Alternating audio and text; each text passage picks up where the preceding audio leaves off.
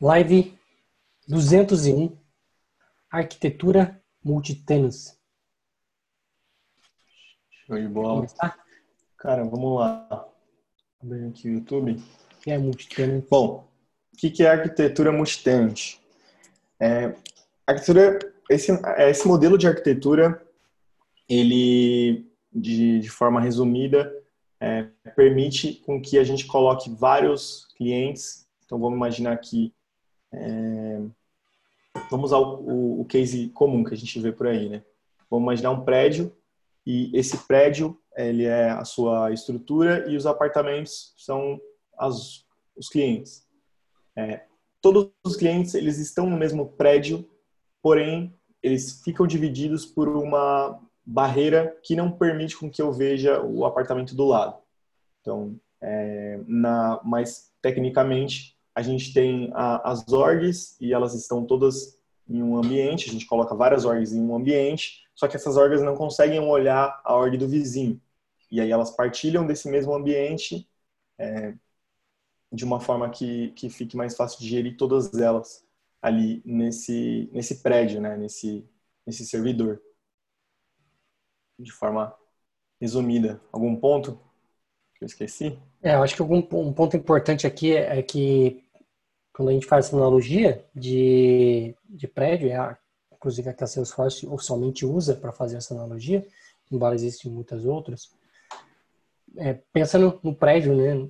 Por mais que você esteja na sua casa ou o seu vizinho esteja na casa dele, ele possa vir na sua casa, não quer dizer que você vai de algum momento conseguir ver dados de outra ordem. Isso nunca, nunca, nunca, nunca vai acontecer no universo Salesforce. Existe toda uma infraestrutura de códigos mesmo de segurança que nunca o seu dado vai ser exposto para outra org e vice-versa. Então é como se, por mais que você dividisse, dividisse porta com alguém, o seu vizinho nunca vai entrar na sua casa e você nunca vai entrar na casa dele. Exatamente. Embora vocês saibam que vocês moram no mesmo prédio, né? no, mesmo, no mesmo andar. É, a gente é. pode dizer que cada andar é uma instância da Salesforce. Uh, últimos números que eu vi, a Salesforce tinha mais de 75 instâncias de produção então, quando a gente fala que tá todo mundo junto, tá todo mundo junto, mas depende de onde você tá. Como se a gente tivesse 75 andares e, e cada andar é uma instância separada ali. Ou você também pode colocar na analogia de 75 prédios e aí também dá na mesma. É, acho que um ponto interessante também é que, além de você não conseguir olhar o apartamento do vizinho, você também não escuta o que acontece lá. Então, nenhum barulho vai, vai atrapalhar o que está acontecendo aqui. Ele não tem como mexer na estrutura do prédio. Isso a Salesforce garante por várias e várias regras de segurança e tudo mais. Exatamente. É um, é um ambiente 100% seguro, com N certificações de seguranças que a Salesforce tem. Bom, é, falando um pouco sobre é, a plataforma em si,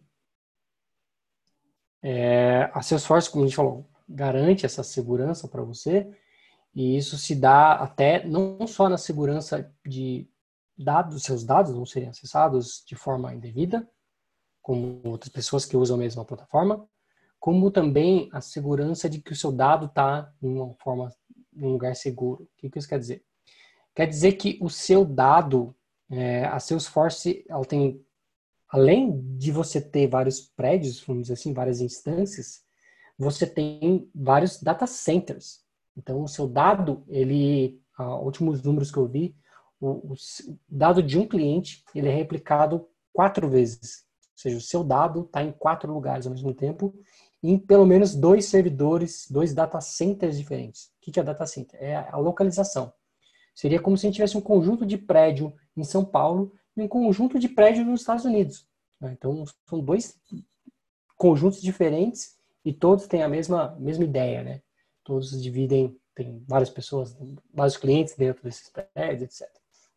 Então, quando a Salesforce fala que seu dado está quatro vezes replicado em, em, duas localidades diferentes, quer dizer que se por algum motivo der algum terremoto, algum maremoto, alguma coisa que afete uma instância, pode ser que você nem sinta essa, esse problema. Então, suponha que o seu dado está lá no Japão, não vai, não vai ser meio caso, porque obviamente que ele vai tentar trazer bem, dados bem próximos de você, mas suponhamos que você um dos seus dados está lá no Japão e você sofra um, um maremoto e acaba com o data center inteiro. Que já é algo difícil por N segurança que o próprio data center tem, mas as chances são de que você não seria, de certa forma, afetado porque seu dado seria roteado para o outro data center e você teria acesso a ele de forma praticamente instantânea.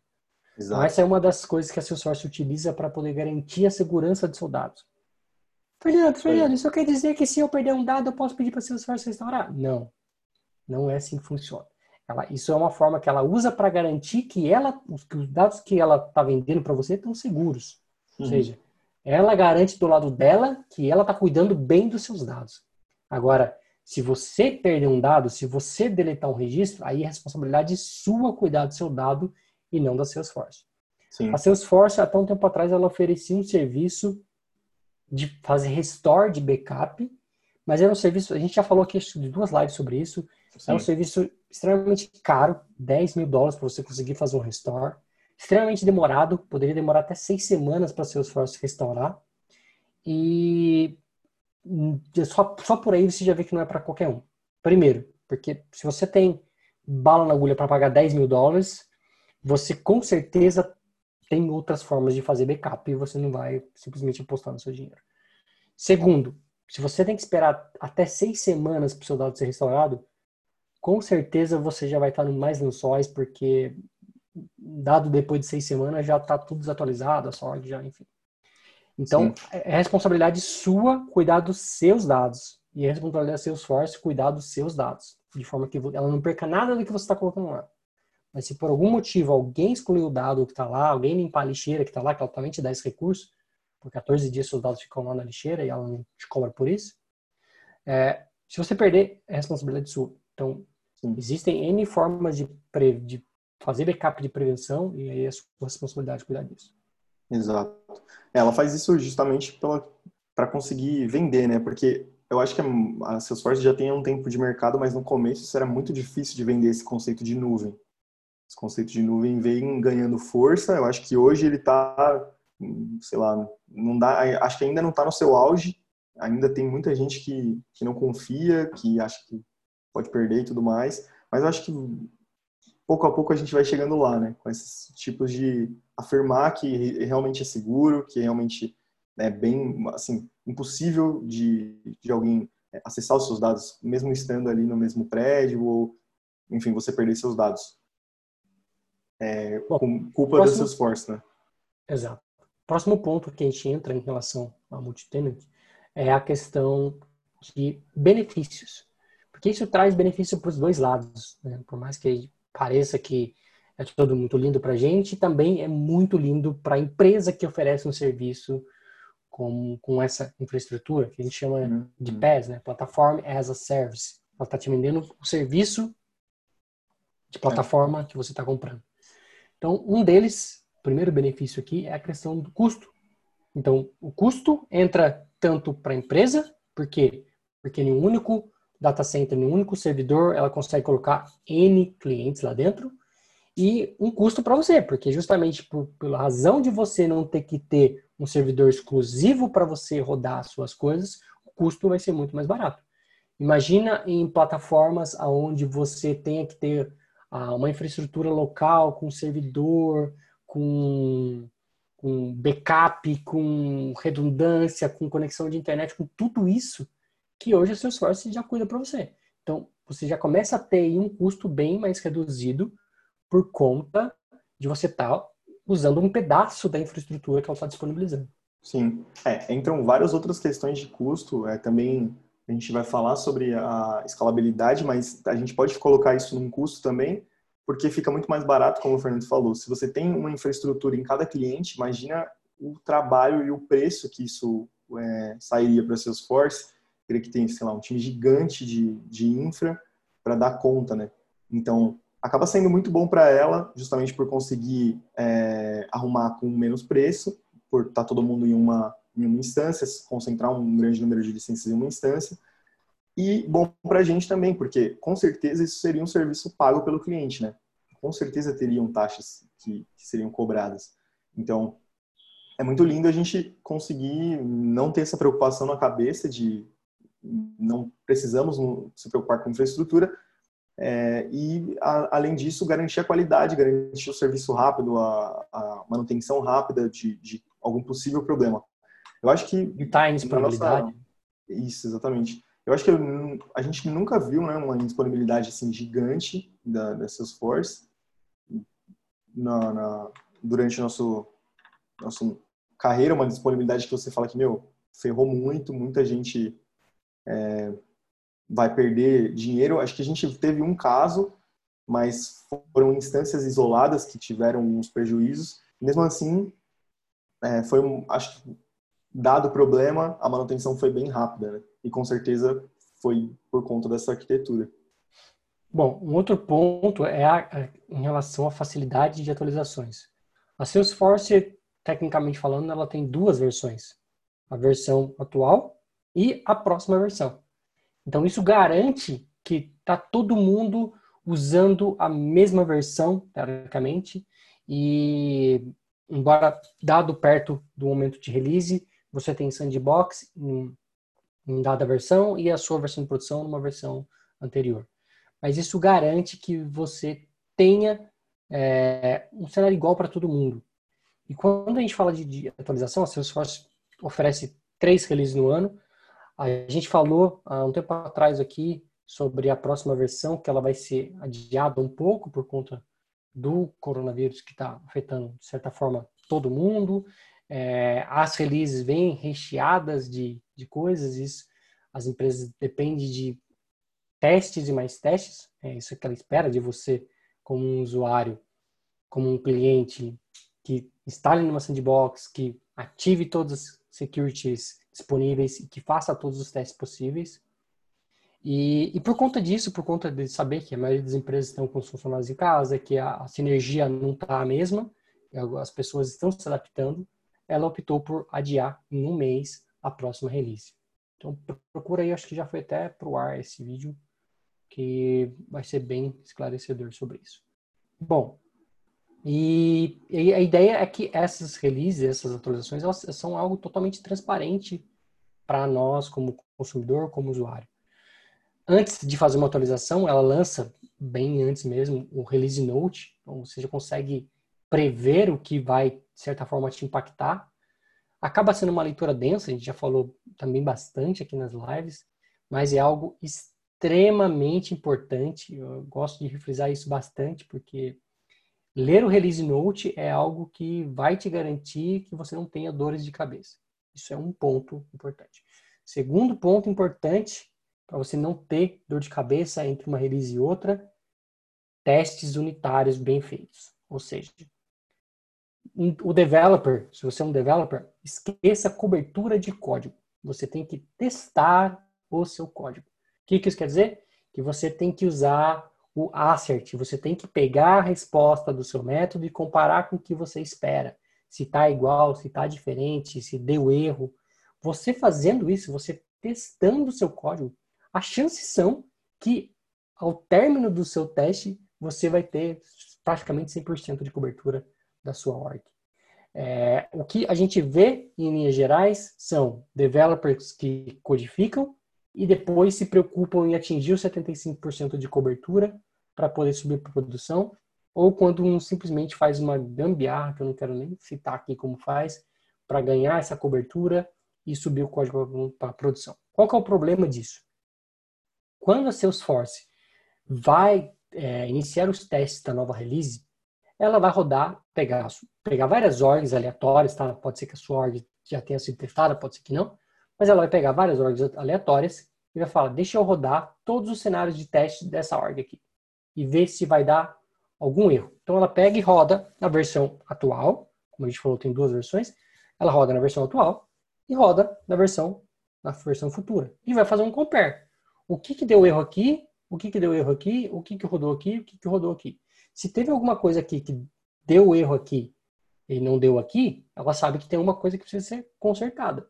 E aí ela vai ver o que, que de fato aconteceu.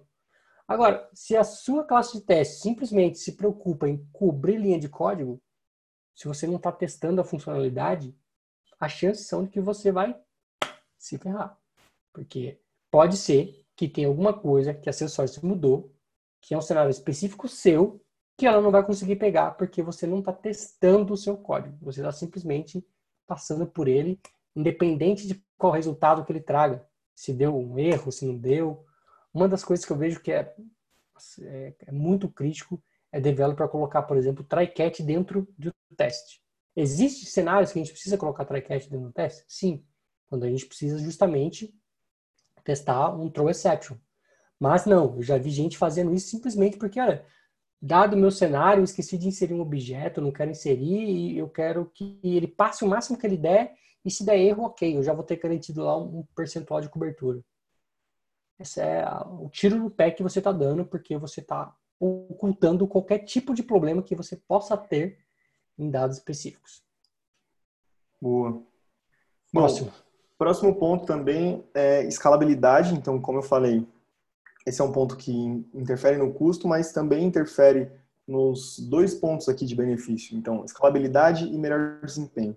Escalabilidade porque fica muito mais fácil de dar manutenção, visto que a gente está agrupado né, em uma instância, e aí vamos supor que a gente precise é, arrumar isso. Como o Fernando falou, a gente tem cópias dos nossos dados em outros lugares, a gente tem é, instâncias, então a Salesforce consegue fazer isso de forma que seja muito transparente para o usuário. Ela consegue trocar ali, fazer uma manutenção em uma instância, fazer muitas, ela faz muitas manutenções programadas e daqui a pouco vocês vão entender como ela faz isso, e, enfim.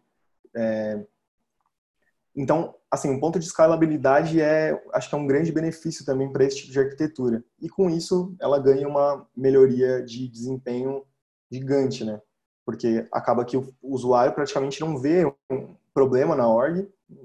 Assim, acho que dá para contar um caso de que eu e o Fernando já é, fazendo um levantamento de requisito de um projeto, é, o, numa mesa com o cliente, enfim, a, a equipe do cliente, um, uma pessoa do cliente ficou com dúvida assim, pô, mas e, se, e quando cair? O que acontece? Quando, quando cai o Salesforce?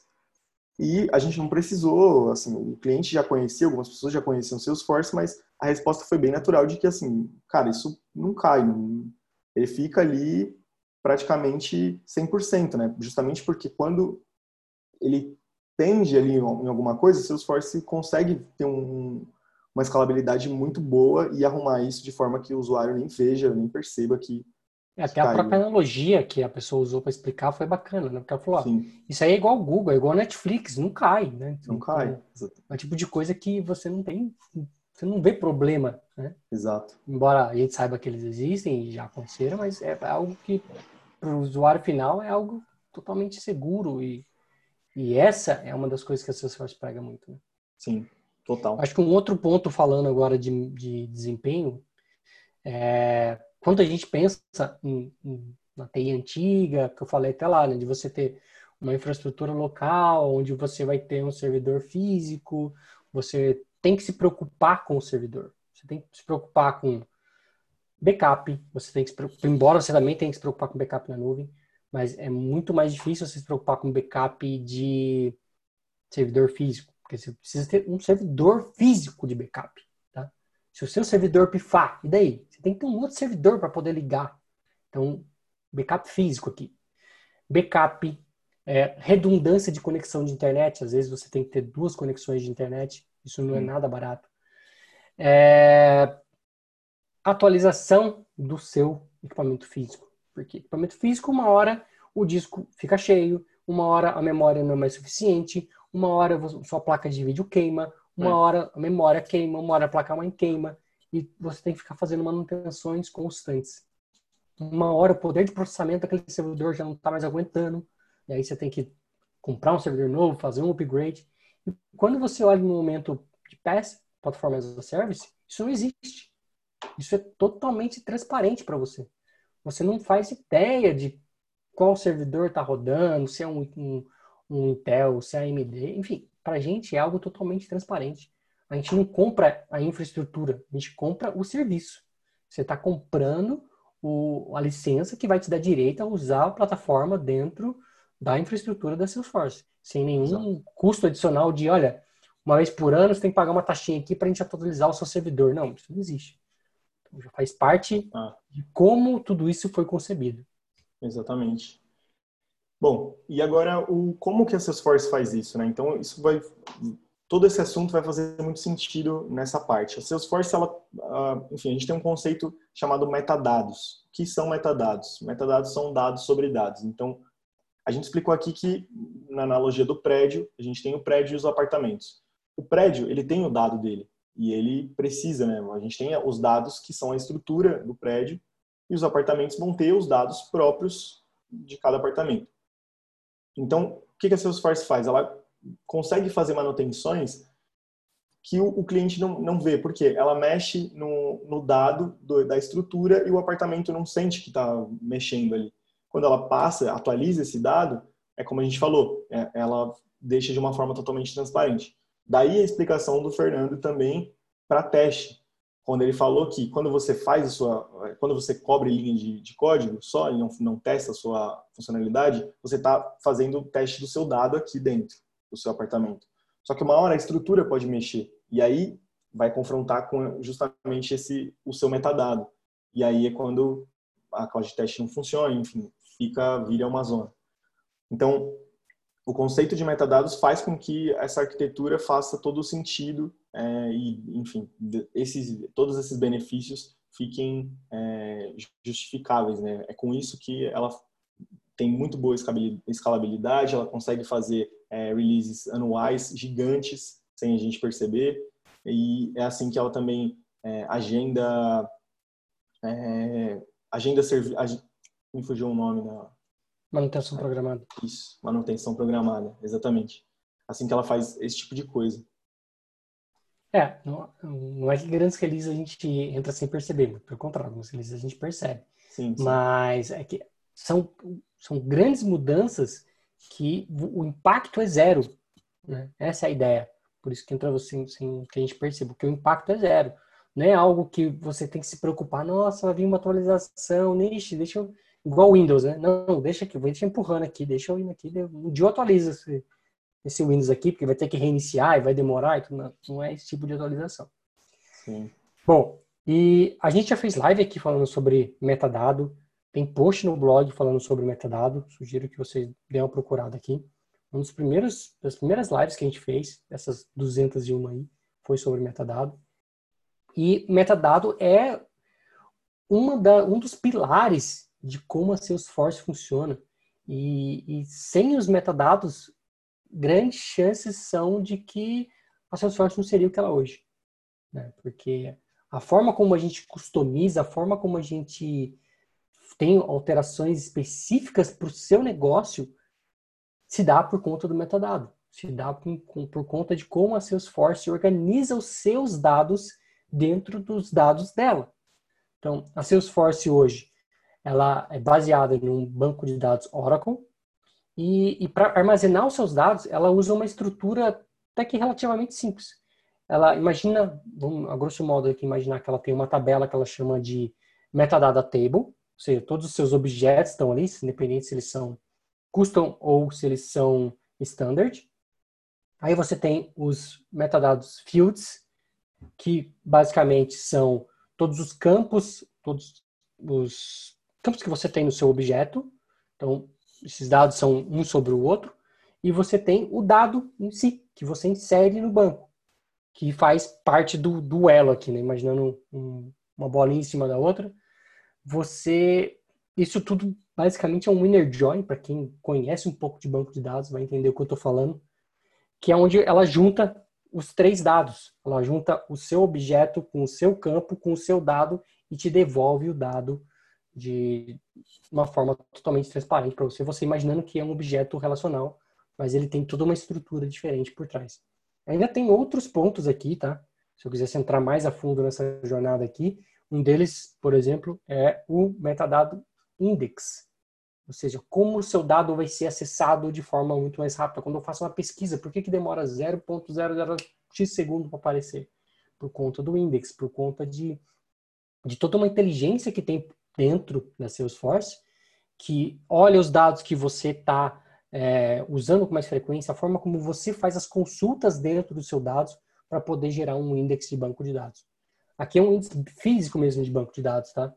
E para quem manja um pouquinho de banco de dados vai entender que o index é o que dá toda a diferença de performance numa consulta de dados.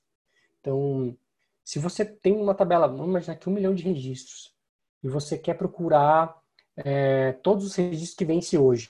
Se você não tiver um index, o que ele vai ter que fazer? Ele vai ter que passar um milhão de vezes perguntando: você é de hoje? Você é de hoje? Você é de hoje? Você é de hoje? Você é de hoje? Você é de hoje? Quando você tem um index, ele basicamente já retorna para consulta o dado já filtrado. Ele fala: olha, possivelmente esse dado que você está querendo está nesse pedaço aqui. E aí, ao invés de você perguntar em um milhão, você vai perguntar em, sei lá, 50 registros que ele já sabe que está dentro daquele range que você está procurando. Então, a Salesforce faz esses índices para você de forma automática, você não tem que se preocupar em, ah, deixa eu colocar esse campo é um index. Você não precisa fazer isso. Embora, se você possa fazer isso, se você já sabe que está tendo um plano de performance, alguma coisa do tipo, você abre um chamado e fala, olha, eu quero que vocês criem um index para esse campo, ela vai fazer. Mas, em linha geral, isso é feito de forma automática para você. você. Muitos usuários nem sabem que isso existe. Mas quando você uhum. vai no objeto, você tem uma coluna lá dizendo se ele é um objeto, se ele é um, um campo indexado ou não. Tá? Boa. Bom, Bom, o último tópico aqui que a, gente, que a, gente, trouxe é a gente bateu um, assim, dado todo esse cenário, no resumão, é, o mais incrível dessa arquitetura é que ele deixa muito transparente para o usuário. E aí, normalmente, quando a gente vê uma pessoa que está ali pensando em contratar e tudo mais, tá, meu, tô pensando em entrar nesse mundo, mas tô meio, sei lá, o ponto que mais pega é segurança sempre, né? A galera sempre, como a gente ouviu naquela conversa, meu, e aí quando cair, quando entrarem no meu sistema, sei lá, perguntas desse tipo. Que, que são normais, né? Ainda são normais. Acho que daqui a um tempo não vão ser mais. Mas, bom, a Salesforce ela garante 100% da segurança, como a gente já falou, os motivos a gente já deu também, mas a gente tem um, um cara aqui que é o Trust.salesforce, que é um recurso que ele é muito é, dá para dizer que é essencial, né? E lá você consegue ver o desempenho é, da, da sua org, você consegue ver as manutenções programadas que a gente falou aqui também, você consegue ver é, isso através da sua instância, claro. Para você acessar a sua instância, você precisa ir lá no Company Information, que fica no, no setup. Então, lá você consegue pegar a sua instância e no Salesforce você consegue é, ver o que acontece na sua instância. Então, desempenho, manutenção programada. O que mais que você consegue, cara, fazer no Trish? Se tem, se tem algum problema ocorrendo, quais foram os últimos problemas que aconteceram. Se você está tendo alguma degradação de performance, ele vai te falar, olha, é, você está com 15% de degradação de performance. Muitas vezes você nem sente que você está uhum. sendo afetado por isso. É, mas você tem toda essa informação lá dentro. Exato. Ah, o, acho que o mais importante são as manutenções programadas que você tem que ficar de olho, embora Salesforce às vezes coloca pop-up na tela para você saber. Embora ela vai te mandar e-mail, alguns usuários às vezes esquecem que tipo no sábado de madrugada ele não vai poder acessar. A Salesforce ela tem toda uma logística para olhar dentro daquela instância qual é o horário que vai ter menos pessoas usando, tá? Ela tem toda uma logística para agendar esses, essas manutenções programadas e, e às vezes, dependendo do cenário, ela pode até cancelar e reagendar. Isso acontece também com bastante frequência. Sim. Mas é, então... ali você vai saber se de fato a qualidade da sua org, se está tudo bem, se está tendo algum problema. Então, uhum. se tem alguma coisa que não está funcionando, se está com um comportamento estranho, vai lá no Trust, dá uma olhada se já não tem um ticket aberto com algum problema específico. Olha, estou sentindo lento. Aí você fala para o usuário, às vezes a sua internet, o usuário fala, não, mas a minha internet é rápida, eu tenho vivo 100 mega aqui, não pode uhum. ser internet. Aí, beleza, você meio que ignora esse cenário e aí você vai para o Trust para ter certeza que está tudo ok lá no universo Salesforce. Isso aí. Boa. Bom, a gente tem um comentário aqui do, do Alexandre. Ele falou: coincidência que vi isso hoje estudando, fazer uma prova para uma vaga de trainee e estou bastante nervoso. Boa sorte, cara. Boa Espero sorte. a gente dá uma luz é, também. Um ponto que eu queria uh, acrescentar aqui em relação ao trust é...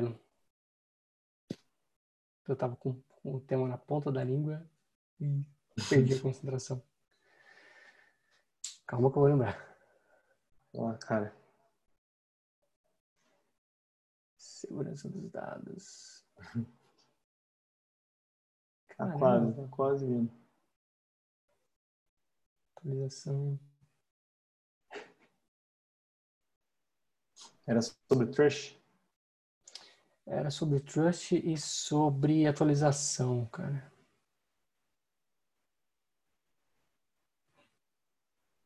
Bom, não vou lembrar. Mas é. se eu lembrar, eu falo na live de amanhã ou posto Boa. no grupo do no grupo do tanto do Discord para os alunos como no, no WhatsApp, tem, no WhatsApp não, no Telegram, tem, no grupo tem de... mais um tempo para lembrar. O Sérgio fez uma pergunta aqui no chat. Quando tem essas atualizações, é necessário revisar todos os códigos que foram implementados na org? Cara, isso vai depender da release.